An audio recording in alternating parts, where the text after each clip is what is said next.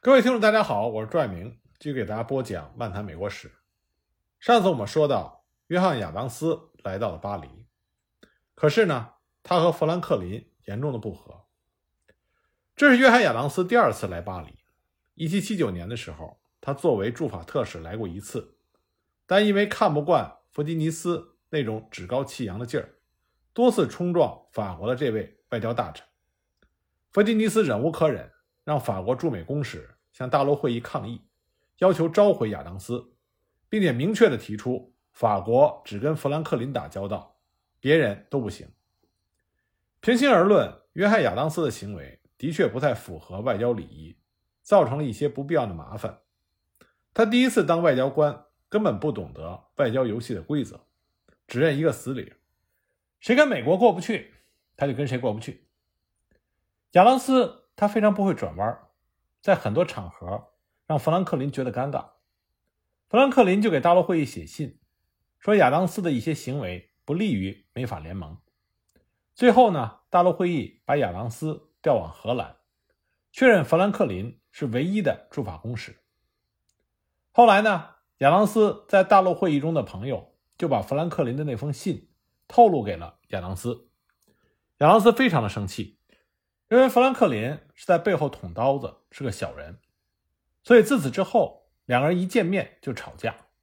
其实呢，亚当斯和富兰克林也没有什么深仇大恨，他们两个人在起草独立宣言的时候曾经密切的合作过，对彼此的能力和品德都非常敬佩。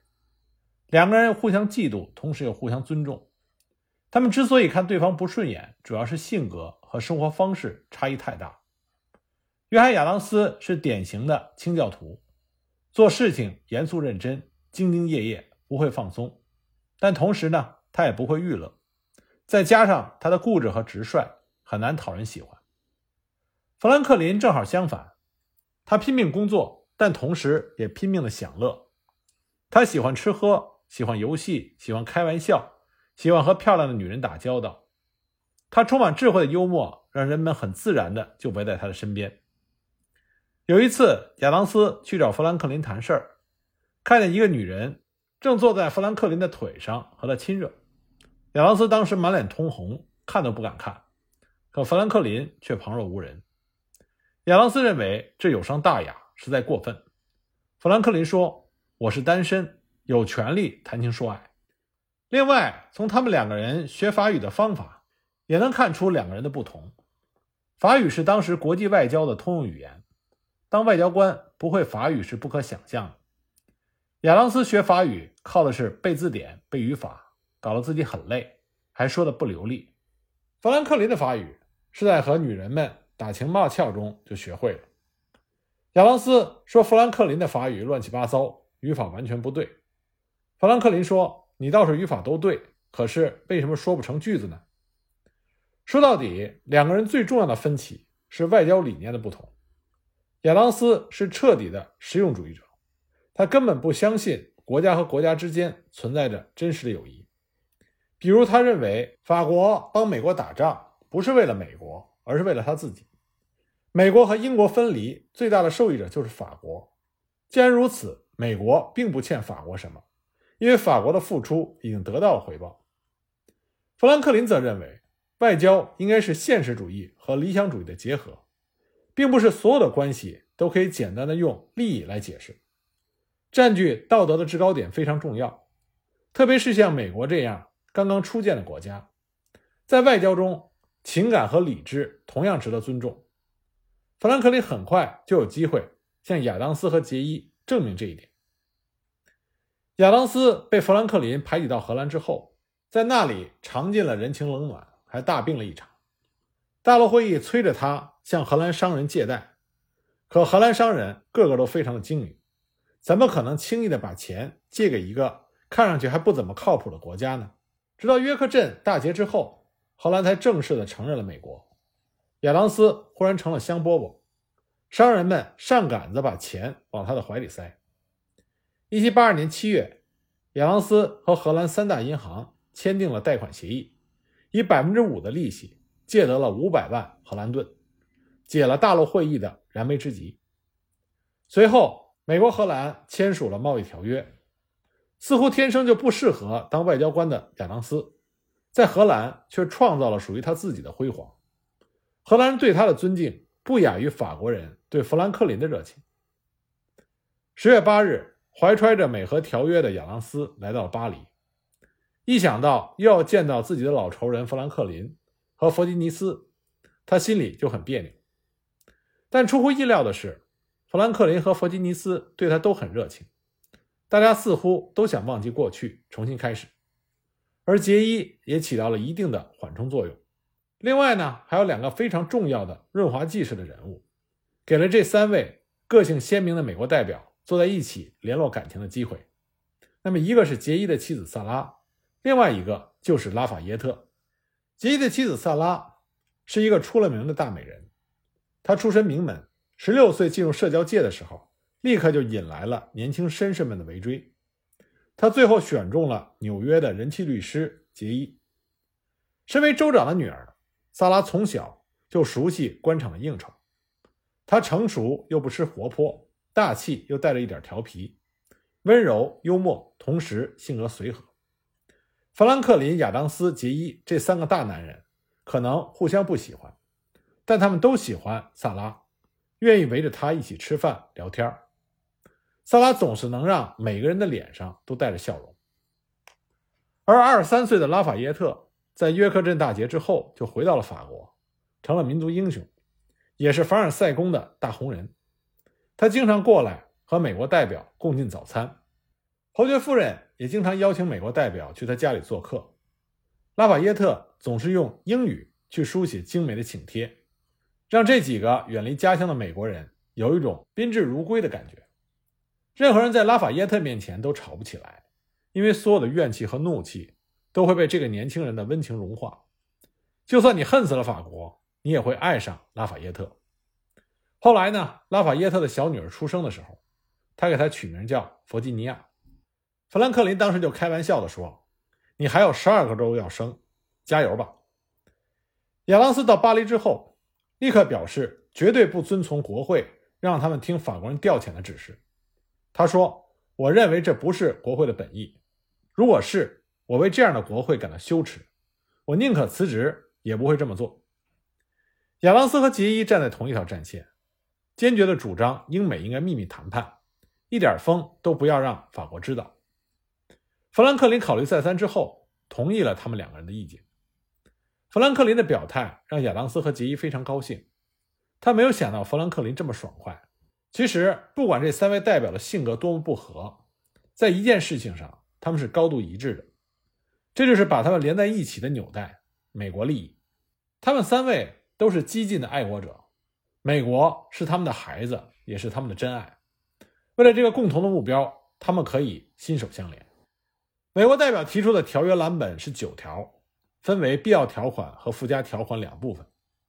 必要条款是：一、英国承认美国是独立的主权国家；二、在美国境内的英军全部撤离；三、美英勘定边境线，并且确保边境安全；四、美国在加拿大纽芬兰海域拥有捕鱼权；五、阿巴拉契亚山脉以西、密西西比河以东原来的路易斯安那区归美国。英美共享密西西比河的自由航行权。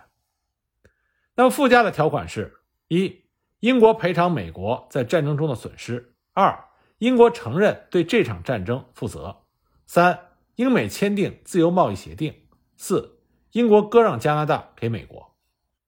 一七八二年十月三十日是亚当斯四十七岁的生日。从这一天起，英美代表关起门来，进行了一个星期的马拉松式的秘密会谈。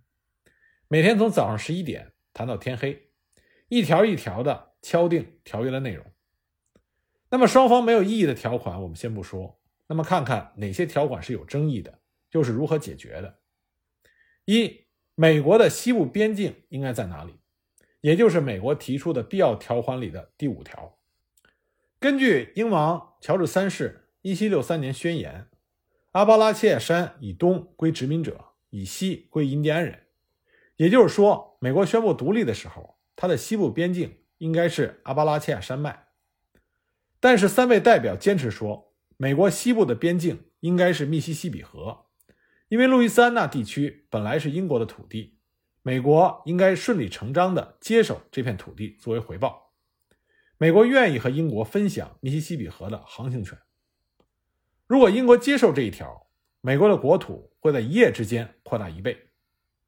三位代表在这上面的心思完全一致，因为他们都有一颗同样的大陆野心。他们毫不怀疑，整个北美大陆都会是美国的，西进是大势所趋，绝不能让任何的外国势力横在中间。但是要实现这一条，必定会损害两方面的利益：一是印第安人的利益，因为他们将失去家园；二是法国的利益，因为路易斯安那最初是新法兰西的一部分。英法七年战争之后才被英国抢走，法国这一次一定会想趁机收回。美国代表把这个条款列为必要条款，就是为了显示决心。这条如果谈不拢，谈判就会破裂。那么英国代表在权衡利弊之后同意了这一条款，他们根本不在乎损害印第安人的利益，但如果能把法国势力挡在新大陆之外，这不失为一条好计。于是呢，美国如愿以偿，正如代表们所预测的，战后的美国人迫不及待的就踏上了西进之旅，而印第安人也就走上了他们的血泪之路。第二个条款，也就是必要条款里的第四条，美国是否应该拥有在加拿大纽芬兰海域的捕鱼权？纽芬兰海域是黄金渔场，得天独厚。以前呢，北美殖民地是英国的一部分。在那儿捕鱼没有问题。现在英美要分家，这片海域是英属加拿大的领海，英国代表当然不愿意和美国分享捕鱼权。他们的理由是这样做将损害英法协议，因为法国也想在这里分一杯羹。关于这一条，美国代表的意见不完全一致。来自土地肥沃、商业发达的中大西洋地区的杰伊和富兰克林。对捕鱼不是特感兴趣，他们觉得如果英国不愿意松口，倒也没必要在这一点上穷追猛打。但是对于来自新英格兰的亚当斯来说，捕鱼权是命根子，捕鱼业是新英格兰的支柱产业，渔民们世世代代在纽芬兰捕鱼，你现在不让他们去，那就是断了他们的活路。鳕鱼是新英格兰的黄金，亚当斯。要为捍卫神圣的鳕鱼战斗到底。那么杰伊和富兰克林一看亚当斯要拼命，就只好陪他一起。